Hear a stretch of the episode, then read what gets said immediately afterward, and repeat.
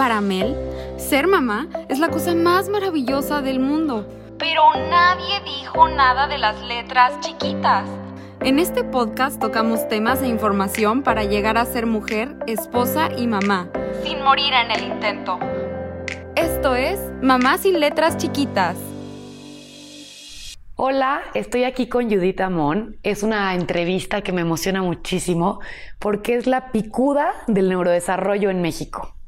Yo creo que pusieron la misma cara que yo cuando la escuché por primera vez y aunque yo la escuché hace muchos años en la carrera, cuando me pusieron en la misma oración neurodesarrollo y bebés, dije, ¿cómo? O sea, hay algo que se puede evaluar ahorita en estas cositas, en este tamañito de bebés. Y bueno, ella nos lo va a explicar. Bienvenida, Judith. Gracias, Mel. Pues qué padre que me estás dando el espacio para compartirle a las mamás sobre este tema tan importante que es el neurodesarrollo. Porque como dices, es un tema que el puro nombre puede sonar como como muy científico, muy alejado a la realidad del crecimiento de un niño. Pero el neurodesarrollo es la progresiva adquisición de habilidades eh, que logramos gracias al aprendizaje. Y el neurodesarrollo comienza desde que estamos en el vientre materno. Entonces, eh, considerar el neurodesarrollo de nuestros bebés nos va a ayudar a, tomar decisiones que puedan favorecer eh, todas sus áreas, ¿no? El área motora, el, el área del lenguaje, cognitiva y, por supuesto, emocional también. Esto significa entonces que debemos estar atentas a todas estas áreas, ¿no? Pero nadie nos dice en el hospital, bueno, aquí está tu bebé, atenta a estas situaciones. O hay que desarrollar esto, o hay que estar atentas a este tipo de desarrollo. ¿Qué es realmente lo que, porque claro, como dices, la palabra de un neurodesarrollo asusta. ¿no? Dices, ¿cómo desde tan chiquito podrían estar evaluando o podría haber algo que hay unos mejores, hay unos que van peor, ¿no? Y sobre todo mamás que casi no se nos da lo competitivas, estar pensando en eso todo el tiempo. ¿Qué es lo que tenemos que analizar o qué, qué realmente, cuál es nuestra chamba como mamás? Mira, como mamás es informarse, lo que estás haciendo tú, justamente, que es informar a las mamás. Las mamás tienen que acudir con especialistas directos o a fuentes de confianza donde puedan informarse sobre qué tienen que esperar en cada etapa de sus bebés, ¿no? En diferentes áreas. ¿Qué tengo que esperar en el área motora cuando mi bebé es un recién nacido, cuando ya es más grande, cuando ya tiene dos años, cuando tiene seis años y va a empezar con la lectoescritura? ¿Qué tengo que esperar en el área emocional? O en el área del lenguaje, cuántas palabras debe decir al año de edad, cuántas palabritas ya debe mencionar o qué debe de comprender o ser capaz, de expresar eh, a los tres años de edad. Eh, si ustedes como mamás están conscientes y bien informadas sobre qué deben de esperar en cada etapa de sus bebés, eso más darle a tu bebé, o sea, darle a sus bebés un ambiente adecuado, un ambiente oportuno, eso puede ser suficiente para que tu bebé se desenvuelva de, una manera natural. Vamos a hablar como todo el tiempo poniendo un ejemplo de, ti como mamá. Sí. Si tú, Mel, estás informada de qué tienes que esperar de tus bebés, ahorita ya tienes uno que tiene un año y medio, pronto van a ser un, vas a tener un, un recién nacido. Si tú estás consciente que tienes que esperar en cuanto a su postura, sus habilidades motoras gruesas, finas, de lenguaje, eso y tu instinto materno. Claro te va a ayudar a tomar las decisiones para poder estimularnos de una mejor manera. Y aquí hago un paréntesis, ¿no? En cuanto al instinto materno. Ahorita están muchas mamás buscando información por todos lados. Y, y no tienen que saber tampoco tantísimo.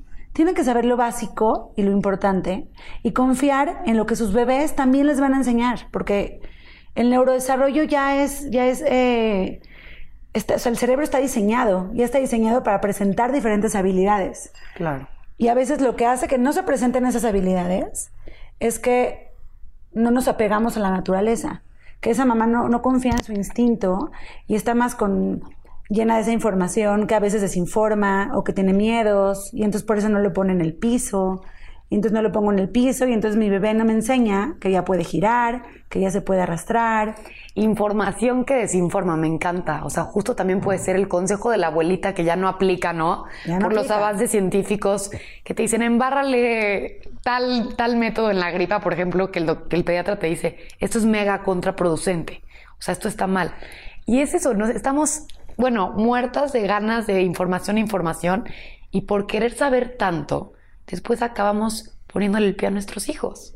Y algo que acabas de decir, no nada más es porque ya sabemos más, ya hay, ya hay como más información fundamentada.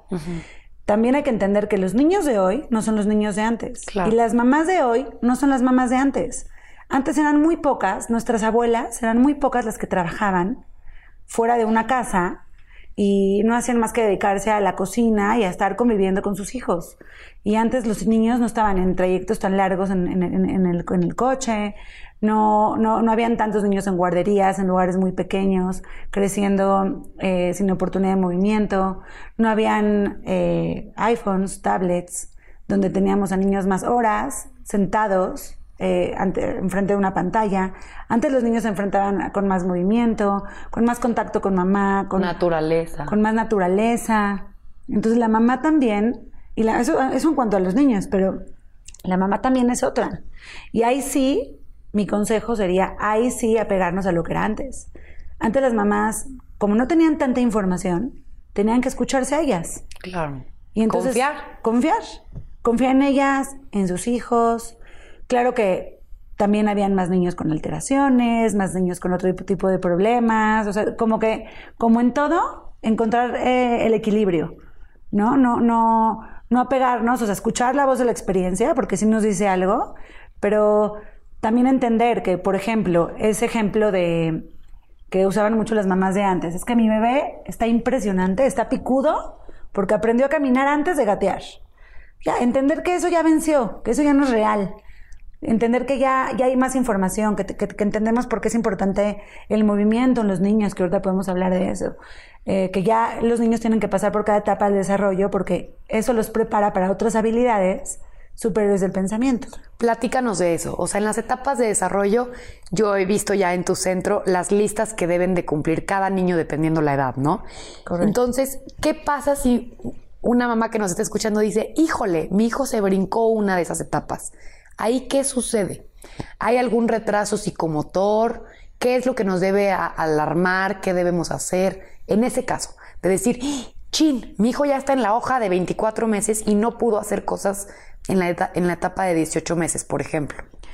Ok, si ya adquirió las habilidades, aunque las haya adquirido de una forma, es decir, aunque se haya tardado en adquirirlas, ya pueden estar como más relajadas en el sentido de la habilidad misma. Ok. Pero si mi- veo que mi bebé estuvo como adquiriendo las habilidades en un tiempo eh, fuera de lo normal, que se fue tardando, me está dando información de que probablemente se va a seguir tardando en lo demás, porque no todo es movimiento. Ya hoy en día cuando una mamá viene al consultorio conmigo, a veces vienen porque es que no gira, es que no gatea, es que está muy tenso, es que no tiene fuerza y están como muy enfocadas en la habilidad, por la habilidad misma, que está bien en tiempo presente, pero si no atendiéramos esos casos, la típica pregunta es que qué pasa si no atiendo, que si mi bebé no hubiera gateado. ¿no? Tenemos que entender que después el sistema nervioso no nos va a cantar. Les va a costar trabajo probablemente el equilibrio, la atención, la lectoescritura, los prerequisitos matemáticos. Y a tu- regresando a tu pregunta, cuando una mamá identifica que le costó trabajo, o sea, que su bebé no adquirió una habilidad en tiempo promedio, lo que hay que ver es que en esa etapa está adquiriendo las habilidades. Ok. Si tú identificas, yo recuerdo que te di una lista, ¿no? Por ejemplo, te- en la lista que te correspondía a ti, de 18 meses, por ejemplo, era, ya tiene que poder armar torres de cuatro piezas. Pisos. De Ajá. cuatro pisitos.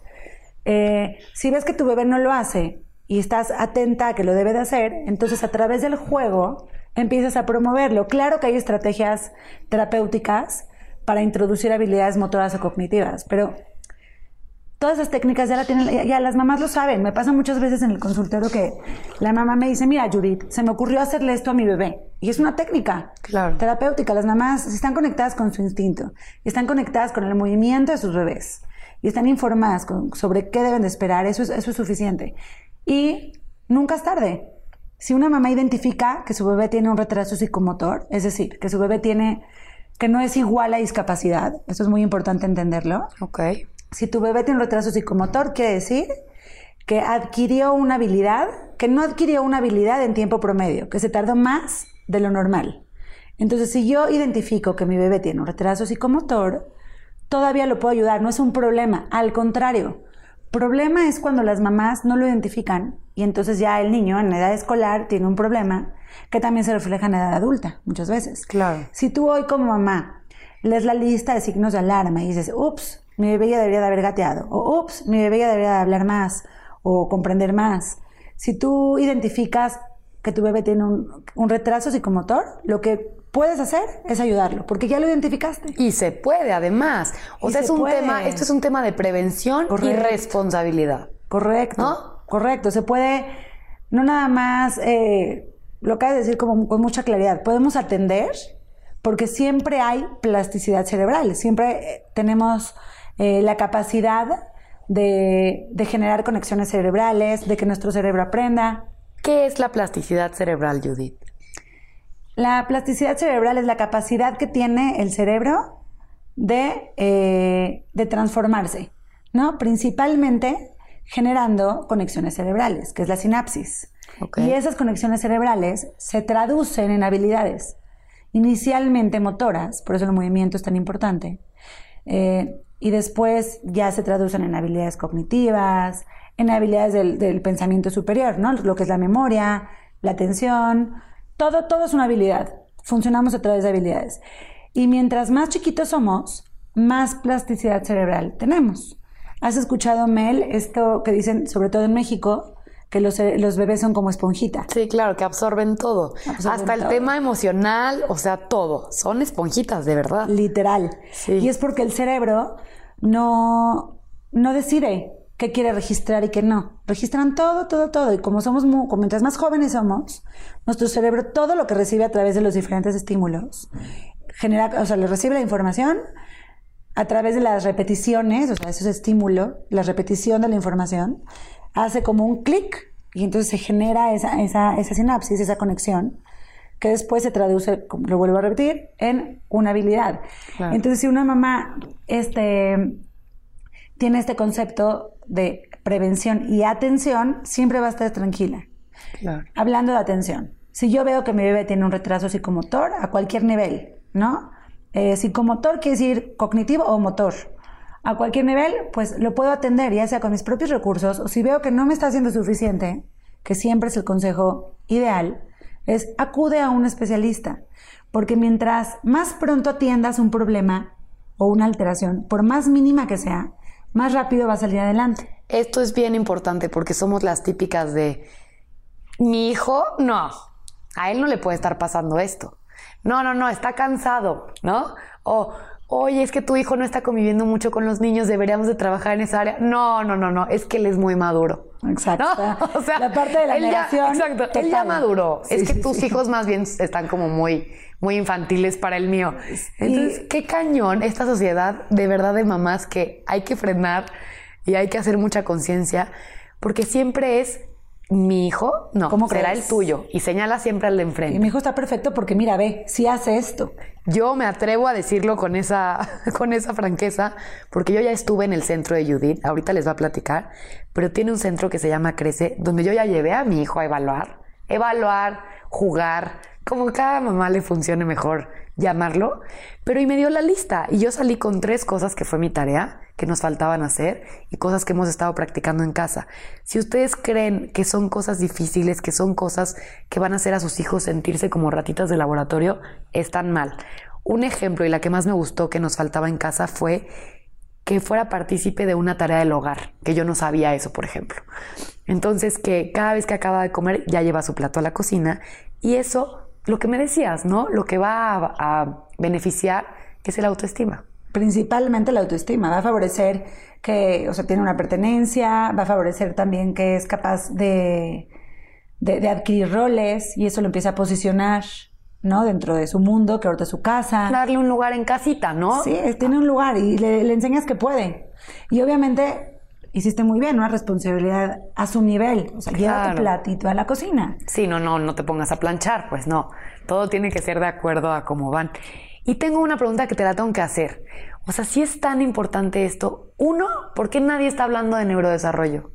Y dos, ¿por qué los pediatras, cuando nacen nuestros hijos, no nos dicen, ok, tamiz auditivo, tamiz visual y una consulta de neurodesarrollo? Mira, desafortunadamente en México todavía no están... eh, falta información, Mel, ¿qué te digo?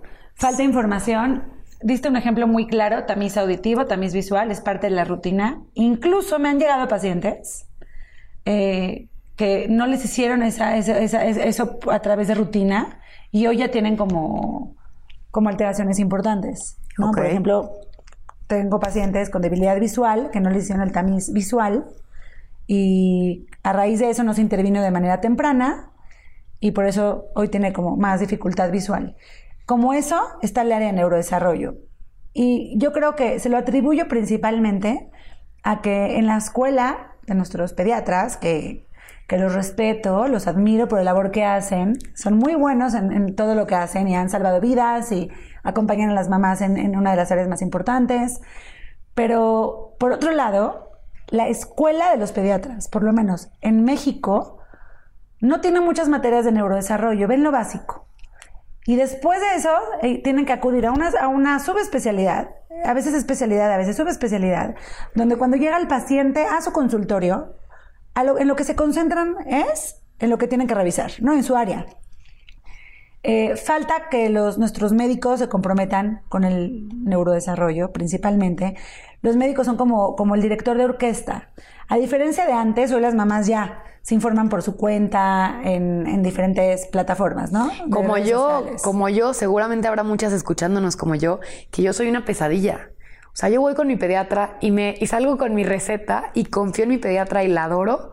Pero te cuestionas. Y de ahí me voy a internet, ¿no? Y no a Google. Hago las cosas como deben de Bien, ser. qué bueno que lo mencionas, Claro, porque- claro. Sí, todo sustentado, pero sí busco primero el homeópata, después otra alternativa, después efectos secundarios. Ya O no es como antes. Ya no es como, como antes que de verdad ibas al, al pediatra y entonces lo que él te diga.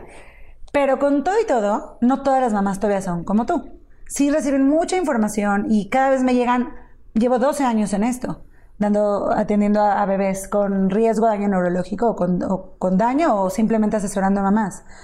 Y los últimos dos años es impresionante, impresionante cómo se volteó la moneda, ¿no? Ya llegan más mamás referidas por su cuenta. Como que siempre ha sido menos las que llegan referidas por pediatras, pero sí, sí tengo también, hay que reconocer, hay muchos pediatras, muchos pediatras eh, apegados a, hacer un equipo integral, Padrísimo. apegados a, a la medicina preventiva. Hay muchos pediatras que reconocen y dicen, esta no es mi área.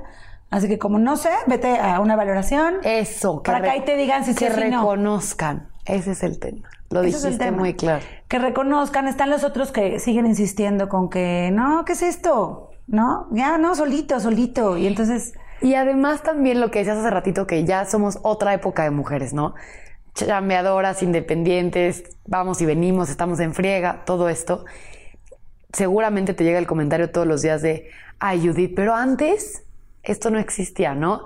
O antes no necesitaban tanta cosa. No existía ni la, ni la terapia en mis tiempos, me dice a mí mi y ve, abuela. mi hijo está perfecto. Y ve a mi hijo, mira, trabaja, tiene familia.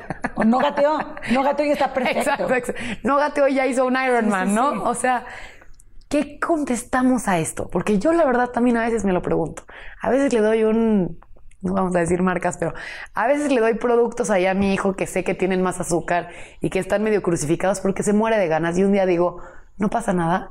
Y mi mamá me dice, Melissa, tú desayunabas eso todos los días. Y no creo que haya salido tan mal. Yo creo que es una manera de pensar muy Práctica. muy triste, muy mediocre, muy Práctica, como no analizan de más, no sé. Sí. Me- Pero ¿qué les contestarías tú? Que tú eres la voz del neurodesarrollo. como cosas que se vienen a la mente en este momento es lo primero y se los digo todo el tiempo lo que ya te mencioné los bebés y las mamás de hoy no son los mismos de antes desde ese lugar no podemos comparar Ok. por otro lado cómo sabes que tu bebé o que tu niño que tu que tu adulto que cuando era un niño no pudo haber eh, pasado el proceso escolar de una forma más fácil, con menos retos, ¿no? Esos niños que, que a lo mejor las mamás ni siquiera identificaban, que no les gustaba ir a la escuela porque de verdad para ellos era una tortura comprender los conceptos que se les enseñaban. Claro. Y todo eso viene, o sea, se podía prevenir los primeros dos años de vida. O sea, los primeros dos años de vida, con, si tú vigilas el neurodesarrollo del niño, se puede haber, se, se- se podía prevenir. Aquí muchos yo creo que van a decir, no, pues eso es como pensar, ¿para qué se casó con ese si pudo haber encontrado a alguien mejor más adelante?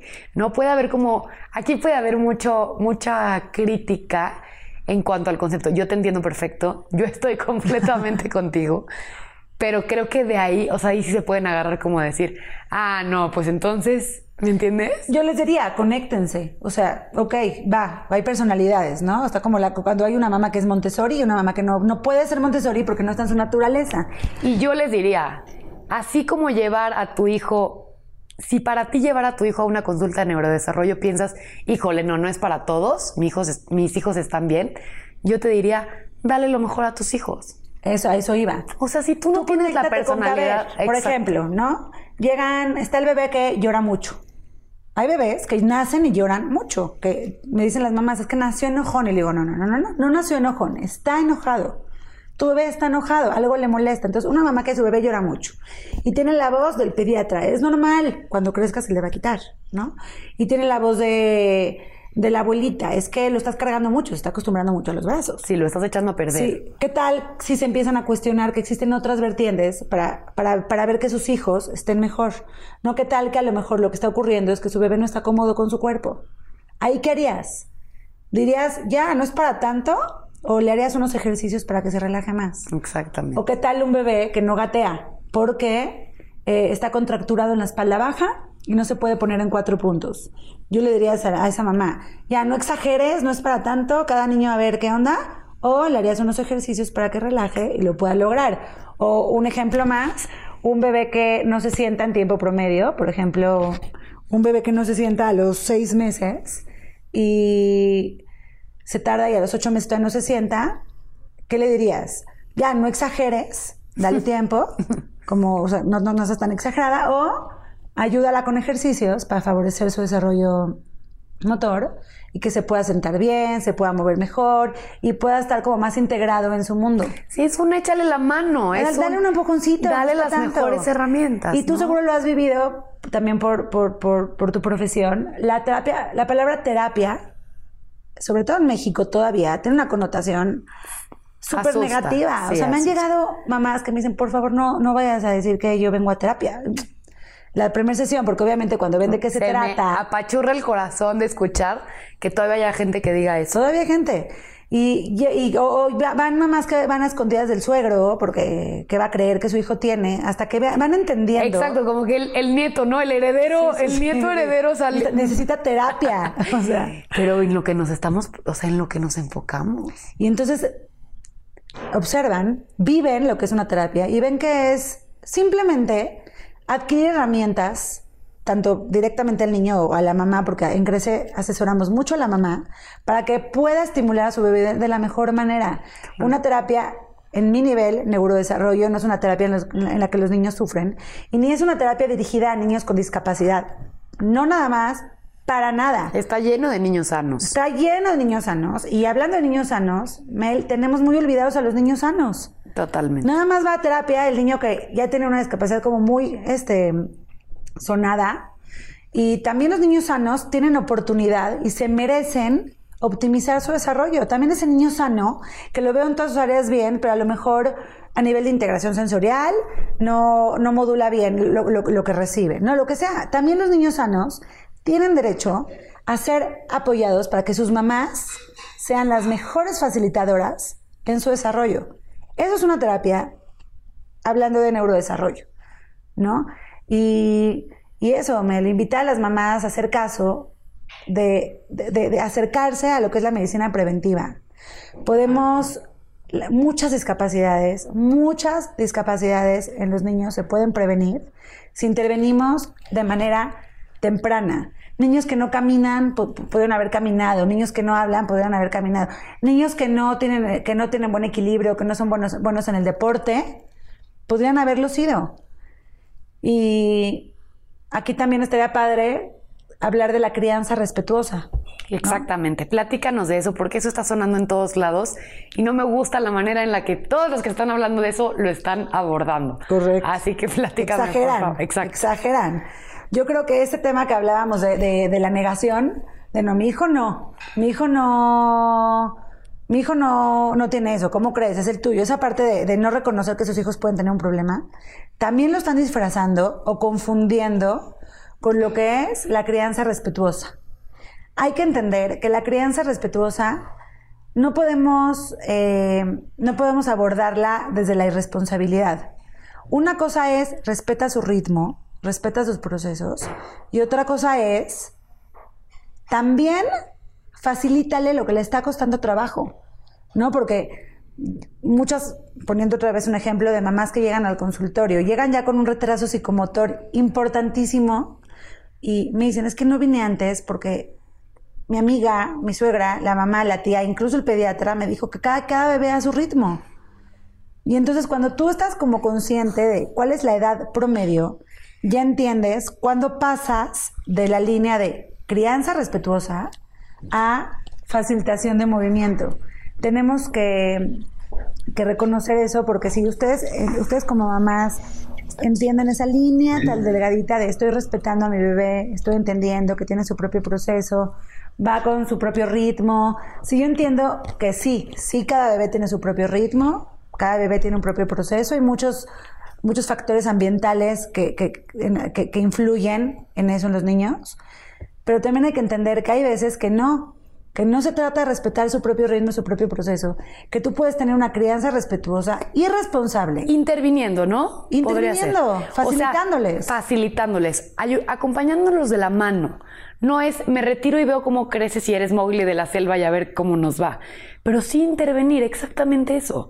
Facilitarles, ser facilitadoras de su desarrollo, porque sí, como, como mamás hay que ser respetuosas con los bebés, pero como mamás hay que ser responsables y saber cuándo tenemos que facilitarles, porque los niños no saben levantar la mano y decir, mamá, ayúdame, no lo estoy logrando solo. Mamá, ayúdame, mi cuerpo, mi cuerpo no me lo permite. O, Ay, mamá, ayúdame, tengo una inmadurez y, y- y no estoy pudiendo aprender la- lo que me corresponde. Entonces, si el bebé está, está- si, si hay esas señales, donde es muy clave, igual y luego, ahorita será como muy eterno compartirlo por aquí, pero luego les compartes, te comparto a ti para que lo compartas a las mamás, una lista muy puntual de signos de alarma. ¿no? Donde, donde si tú como mamá, que lo ideal sería hacer lo que tú hiciste, ir con un especialista, que me lo valore y me diga, a ver, ¿en qué va? Eso estaría increíble. Y no una vez, porque pues es paulatino, ¿no? La- va, va creciendo. Pero ¿desde qué edad debemos empezar, por ejemplo, con estimulación temprana? Que esta duda va a surgir, estoy segura. Desde que nacen, yo cambiaría la palabra estimulación temprana a estimulación oportuna. Ok. Pero ¿a qué, en qué mes, en qué semana Desde que nacen, la primera valoración? desde No, que nacen. O sea, en muchos hospitales de Estados Unidos realizan una valoración desde que nacen. Pero digamos aquí en México que Sí, está aunque- como- aunque sea la cuarentena. estamos- exacto. Aquí en México estamos muy apegados a la cuarentena y prohibido Sí. sacarlos una vez que el pediatra te permite sacarlo de tu casa. Nosotros, por lo menos en Crece, el equipo de terapeutas, asistimos a casas a realizar valoraciones en niños con riesgo de daño neurológico, que no te puedes esperar esos 40 días, porque como ya dijimos, mientras más chiquitos, más plasticidad cerebral tenemos. ¿Cómo sabemos si nuestros hijos tienen riesgo de daño neurológico? Hay características muy puntuales, ¿no? Eh, un, embara- un embarazo de alto riesgo, Ok. porque eh, eh, obviamente el sistema nervioso se puede, haber- se puede haber visto comprometido. Un embarazo gemelar, porque por lo mismo pueden ocurrir diferentes riesgos, por lo general son prematuros. Eh, un bebé prematuro, obviamente, yo estoy especializada en bebés prematuros. Un bebé prematuro, por nacer antes de tiempo, su cerebro, su sistema nervioso se ve comprometido. O por sobreestimulación en el hospital, o porque o por posturas inadecuadas, o por lo mismo que por toda la, la cuestión clínica que representa este, nacer de manera prematura. ¿No? Un bebé que tuvo hipoxia en el nacimiento, es decir, que no respiró cuando nació. O que un bebé que estuvo hospitalizado por cualquier razón, porque hay estrés. Hay estrés sensorial, hay estrés muscular, hay estrés emocional. Y el estrés también compromete el sistema nervioso. ¡Qué cañón! Yo tuve, por ejemplo, esto nunca te lo había platicado, hipoxia severa a los tres meses. ¿Tú, tú? Fuerte, fuerte. O sea, un descuido ahí en casa con una bolsa de la tintorería y, y grave. Estuviste inconsciente. inconsciente, fatal, me tuvieron que poner una inyección que era de vida o muerte. Este, así, caso de para mi libro. ¿Y cómo, cómo creciste tú en cuestión de actividades motoras? O sea, ¿tuviste oportunidad de desenvolverte en deportes, en actividades? Sí, sí, tuve una secuela, ¿no? Cardíaca, que yo cuando crecí 14, que, pero qué interesante que lo sepan, porque así como ahorita es algo que me surge a mí, puede pasar en millones de familias. Yo, 14, 15, 16 años, decía, mamá, no puedo hacer ejercicio. Wow. O sea, me desmayé en el Pilates. Me O sea, hasta los 15 años se dieron cuenta. me o sea, se dieron cuenta que había un tema cardíaco porque no me creían. Ole. Porque yo en ballet y ganaba la zapatilla dorada y básquetbol y era muy buena. Y de repente decía, ma, no, no puedo ir al gimnasio. Y gracias a Dios no pasó a mayores, pero Pero por ejemplo, hay casos ahora. en donde se pudo haber... No, pues ahora, mi mamá toda la vida, estás loca, estás loca, no hay forma. Mamá, y aparte ya sabes los papás, ¿no? Ya pagué la inscripción del gimnasio, ahora te paras y vas. Sí. Yo de verdad no puedo. O sea, hay algo que no me permite. Me mandaron a volar. Me acuerdo perfecto de ir al Hospital Ángeles yo sola a buscar a un cardiólogo Wow. y decir, háganme pruebas porque algo está mal y mis papás no me creen. Ya tienes la edad de levantar la mano. Exacto. Pero hasta qué edad, ¿no? O sea, ¿qué pudo haber pasado? O hay otras que no lo cuentan igual. Exactamente. Y se pudo haber prevenido Y a- con medicina. Y ahora de, de mi primer embarazo, me empezaron a dar taquicardias en el embarazo. Voy con mi cardiólogo y me dice, tú no puedes tener parto natural. Qué importante. Le hablé a mi mamá llorando de, por tu descuido, ya sabes, ¿no? De, por tu culpa. Y mi mamá me decía, no te lo puedo creer. O sea, le tuve que mandar la foto de la carta del cardiólogo diciendo, esta mujer no puede tener parto natural. Punto. O sea, tiene un tema cardíaco y tal, tal, tal. Y una vez más, tú seguiste tu intuición, fuiste a preguntar a un especialista, te acercaste a informarte. alguien más, por ejemplo, mi mamá nunca me llevó a evaluarme de nada. Qué interesante, o sea, estas cosas caen por algo y la gente que nos está escuchando, yo Claro. siempre siento que es por algo. Claro. No es ahora que estén apanicadas con cámaras viendo a sus hijos y evaluando su desarrollo, no, pero sí decir optimizar su desarrollo. Niños sanos también. No estamos hablando con la directora de un centro que está buscando los casos con capacidades diferentes No, o no, no. este, no va por ahí. Es meter a la cultura mexicana, que nadie lo está haciendo, la importancia del neurodesarrollo y como mamás, cómo optimizar también nuestra chamba de mamás. Claro. Que es algo que queremos Y- hacer todo el tiempo. Y apegarnos a, a que el niño sano tiene oportunidad de desarrollarse mejor, pero también a que hay casos que se pueden prevenir, ¿no? Eh, me preguntas que, perdón, me regreso tantito, que me, preguntaste que qué bebés son los niños que tienen riesgo a daño neurológico. Sí. Mencioné los más importantes, pero un bebé, cuando es chiquitito, cuando es recién nacido, que vemos que está como demasiado débil o demasiado duro, desde que es recién nacido, o una postura como muy asimétrica, o que llora mucho, un bebé muy, muy, muy irritable, también me está dando información de algo.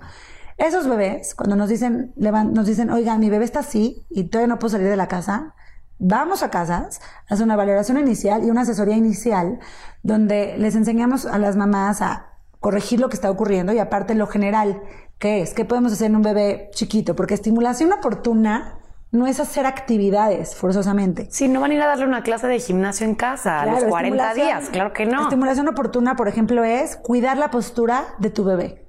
Que cuando tu bebé te lo entreguen los primeros 3, 4 meses de vida, principalmente, mantenga una postura de flexión, justo como cuando estaba en el vientre materno. Ok. ¿No? Eso también es estimulación oportuna. Estimulación oportuna es- no es sobresaturarlos eh, inicialmente los primeros días de música. Esas mamás que les ponen música luego, luego. No, no, no, no. O sea, dale chance de, de, de- de integrarse, adaptarse sí, al tantito. mundo.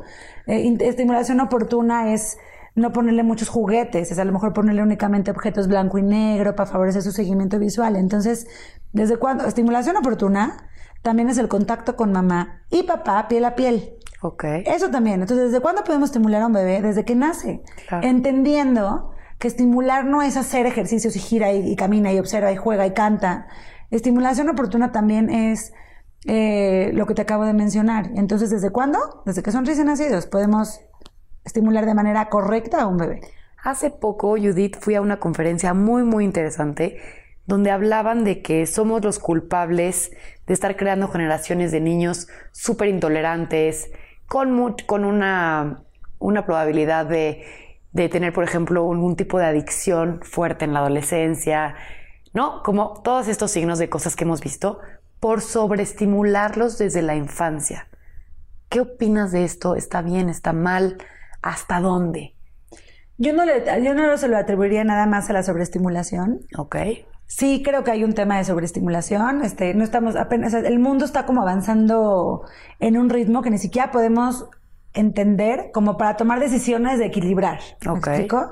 Entonces queremos que el niño sea parte del mundo, entonces le damos tablets, le damos, independientemente de que nos ayuda en la crianza, un ratito nos dan un, respiro, también, eh, pues también es parte ya de, de, nosotros. Entonces, sí, sí está ocurriendo que estamos dándole a los niños eh, estímulos que su, que, que su sistema no está listo para, para integrar y procesar, y eso se traduce después en niños con otro tipo de problemas de conductas más severos, como ya lo mencionaste, adicciones.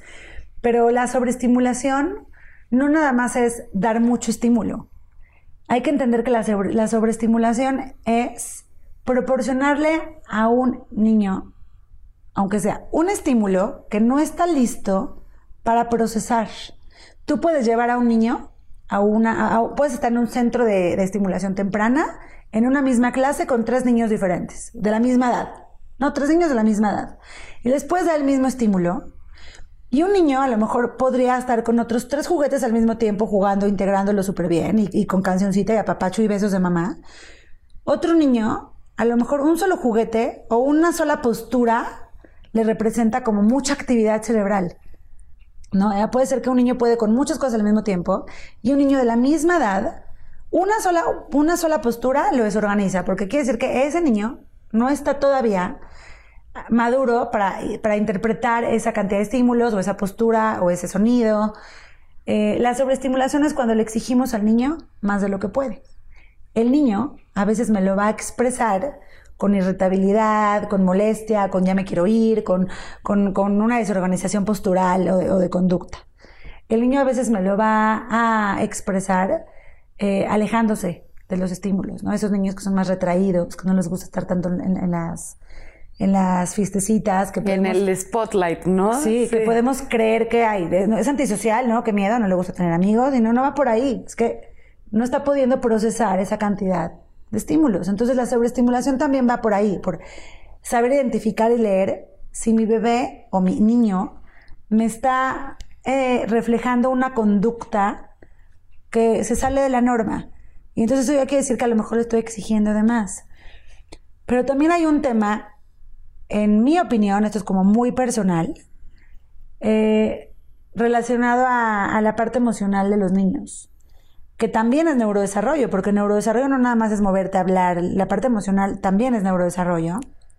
Y yo creo que también estamos desatendiendo el área emocional. Las mamás también tienen que cuestionarse el nivel emocional de sus niños, cómo contener esa parte.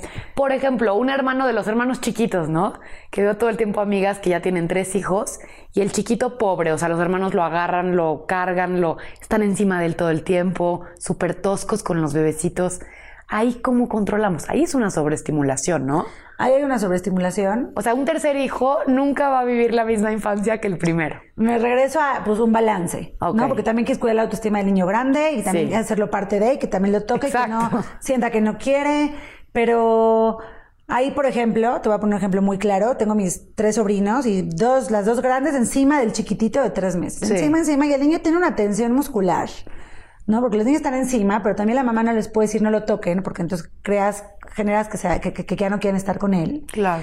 Y una rivalidad. Entonces ahí lo que, ¿cómo compenso? Con ejercicios de relajación. Mi cuñada aprendió a hacerle ejercicios para relajarlo, para que cuando las mamás, los niños estén como todo el tiempo encima de él, equilibrar y, compensar con ejercicios de relajación, de, aislamiento de repente, que se duerma de verdad en un espacio con mucho silencio. Entonces, compensar, digamos. Compensar, exacto.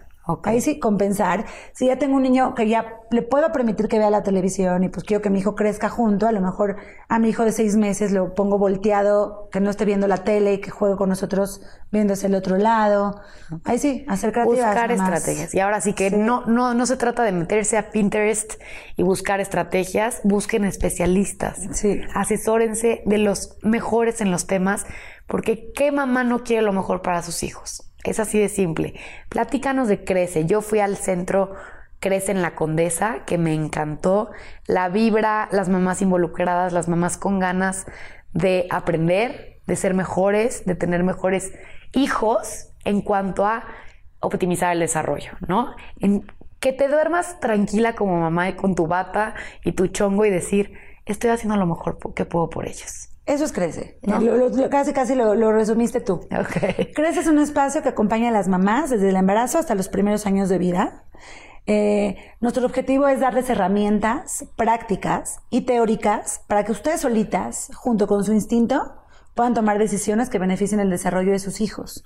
Eh, acompañamos desde el embarazo, posparto, tenemos el área de estimulación temprana, cursos para padres, tenemos ludoteca, rentamos para eventos, pero lo más importante es que eh, tenemos, hemos diseñado unas membresías, que son membresías Mamá Crece, membresía Bebé Crece, membresía Niño Crece, donde tú como mamá te ubicas en la línea del tiempo de tu maternidad. Okay. Yo llevo 12 años trabajando con mamás, Crece tiene 6 años, y como siempre nos estamos innovando, y, y ya tenemos muy identificados las etapas. Entonces tú como mamá dices, bueno, ¿en qué estoy? ¿Cuáles son mis inquietudes? Yo, por ejemplo, ¿no? Un niño de año y medio me ubico en el tiempo. Te ubicas en el módulo que te corresponde, pues a lo mejor te va a tocar el de creciendo en movimiento.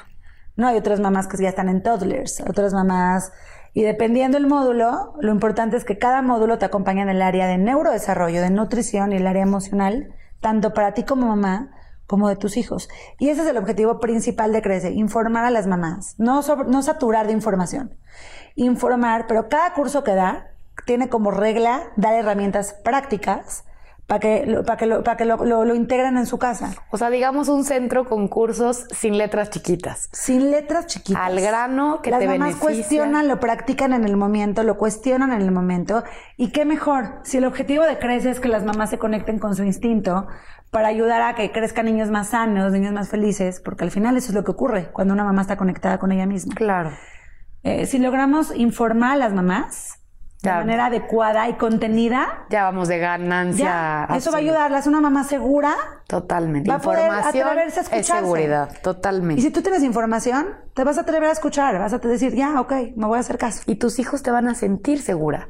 Y vas a tener una crianza de así, segura, responsable, actualizada. Dime dónde te pueden encontrar en redes sociales. Bueno, está el Instagram de mi cuenta, que es donde hablamos de neurodesarrollo, que es Judith Amon, y el Instagram de Crece, que es Centro Crece. Centro Crece, ok.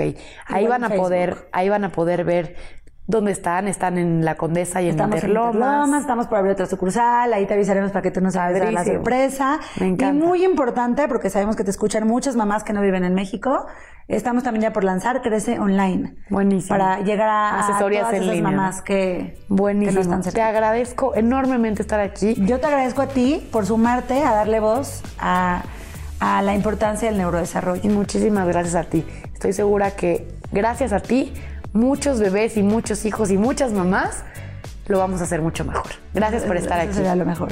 Gracias a ti.